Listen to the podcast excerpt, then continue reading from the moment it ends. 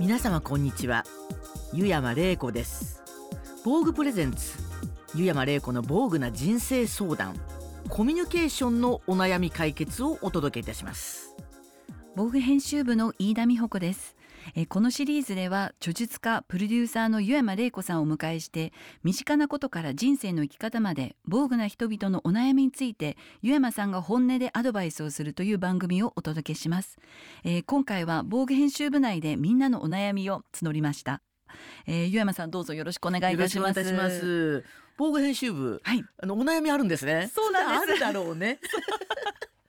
まあねもう日本一のファッション誌ですからねいろいろと働いている方々も独特のお悩みがあるのではないかと思ってるんですけども、ね、ぜひあのこの場であの湯山さんにこれはぜひ聞きたいというあのたくさん悩みを募りましたので湯山さんどうぞよろしくお願いいたします。よろしくお願いします。えっ、ー、と今回の、えー、悩みは三谷からです。はい、えー、最近一つのキャラで生活をしてきて飽きてきました。というのも、まあ、先日台風で家に閉じ込められた際に何かが覚醒して翌日にキャラでもない服を5着も買ってしまったのです。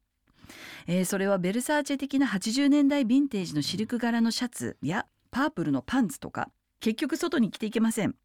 そこでご相談です、うん、この内なる二面性欲求はどう解消したら良いのでしょうか？はいこの三谷さん、はい、これはあの何ですか？あのどういう方なんですかこの人？えっ、とですねあの、うん、担当はビューティーを担当していて、うんうん、あの男性です。あ男性の方、はい、あそうなんだ。ファッションお好きな人でさすがですよね。大好き覚醒しちゃったと覚醒しちゃった。んですよね。はい、あの多分そのすごくねいいことで、はい、えっとあのファッションのね、えっとあのなぜファッションみんな着替えるかっていうことみんな忘れてしまってるんですけどね。えっとそれはねやっぱりね二面性欲求なんですよ。はい。うん。それ何かというと TPO っていう言葉あるじゃないですか、はいはい、あれも実は内なる二面性をやるすごくいい社会のファッションシステムなんですね。はいはい、例えばあのちゃんとしなきゃいけない時はあのちゃんとしたそのフォーマルの時、うん、結婚式の時ちゃんとしますよね。はい、でそのちゃんとその席にふさわしいような振る舞いということで、はい、頭も整えて、まあ、そんな奇抜な傾向のね、ジャケットは着てきませんよな。でそういうところでその周りのためにその自分の、えっと、キャラをこう溶け込ませサービスするっていう、でその時やっぱりペルソナというか、はいはい、二面性と自分とは違ったある種あのの自面を出すじゃないですか。えー、うん、でそう出してはいけない時の服ですよね。えー、であとクラビングみたいなさ夜の夜遊びに出かけた時はさ、もうはっちゃけていかにもなんていうのかな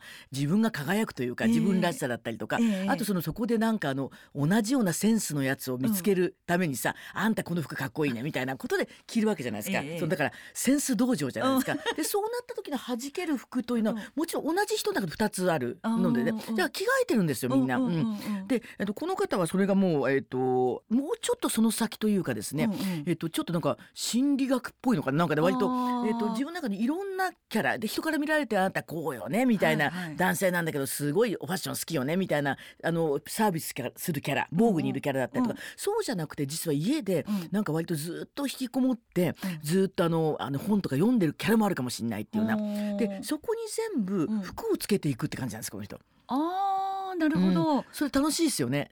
でで違う自分になっていくっていう、うんうん、でこれはね実はすごく精神衛生上にですね、うん、すごくメリットがあって、はい、あのね逆にこれ男性でこれを取り入れてるってことは素晴らしいと思って、女の人ってこれやってるんですよ。5時からの私は違う女という。なるほど。そうですよね、あ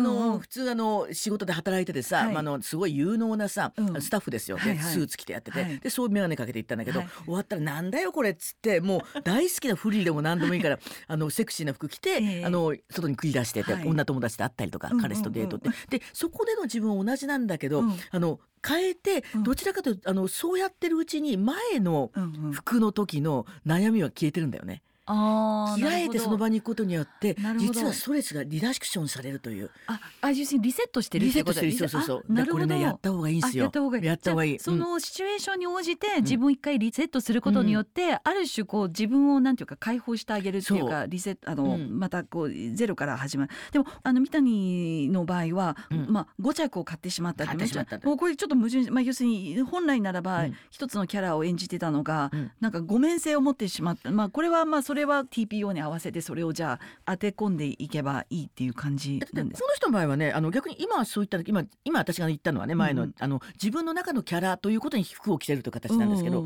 違うんですよ。服からそのキャラをもらうこともあるっていう。なるほど。あのお芝居のさあの、えっと、演技者みたいなことよ。あのなるほど。シェイクスピアの衣装を着た時にはハムレットになるんだよ。なるほど。なるほど、時代劇で。なるほど。あの鬼平犯科帳やった時には鬼平犯科帳になるのよ。で服ってそういう世界に連れてってくれるようなツールで使うと、これは精神衛生っていうよりもね、遊びに近いよね。なるほどであの人生は遊びを手に入れた方がこれからの100年時代、人生長素晴らしい。すごく面白いことになると思うんでど。んどんやれって感じですね。なるほどね、じゃあちょっと自分のキャラと違う服を、あの手に入れてしまった時もそれを今度反対に楽しむっていうことですよね。逆に服に連れてかれる自分の掘り起こされる、自分の気が付からなかった内面ってもあるわけ。これはねぜひ和服をお勧めしたい。なるほど、うん、あのこれ男性の場合はねそんな締め付けないんだけど、うんうん、特に女性の場合もすごい締め付けて、私もほらあのクライアント京都の服メーカーがさ、はいはい、あの10年前あったから、で散々着物着たのよ。で寿司も握るしさ。そうですよね、うん、であの時にやった時に、そのまあ服は大好きで、洋服のあのセオリーは分かってるんだけども、和服って全然違う美意識なんですよ。でおとなしくなるとかのおしとかっていうことじゃなくて、それをやることによって自分の中からなんかある感情というか。ささめゆきな感情っつうんですかね。目覚めてくるそうそうそう。あの谷崎潤一郎の完璧な感情っていうんですかね。まあエロスに近い感情だったんだけど、これは私なりのね。うん。着物が連れてってくれた。だ着物によって谷崎潤一郎を理解できることができる。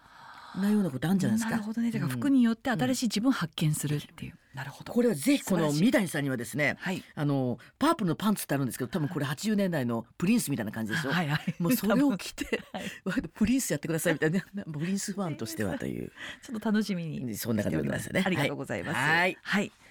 えー、今回は二面性欲求をどう解消したらよいかについてお伺いいたしました湯山玲子さんをお迎えして防具プレゼンツ湯山玲子の防具な人生相談コミュニケーションのお悩み解決をお届けいたしました。防具編集部の飯田美穂子でした。大変ありがとうございました。ありがとうございました。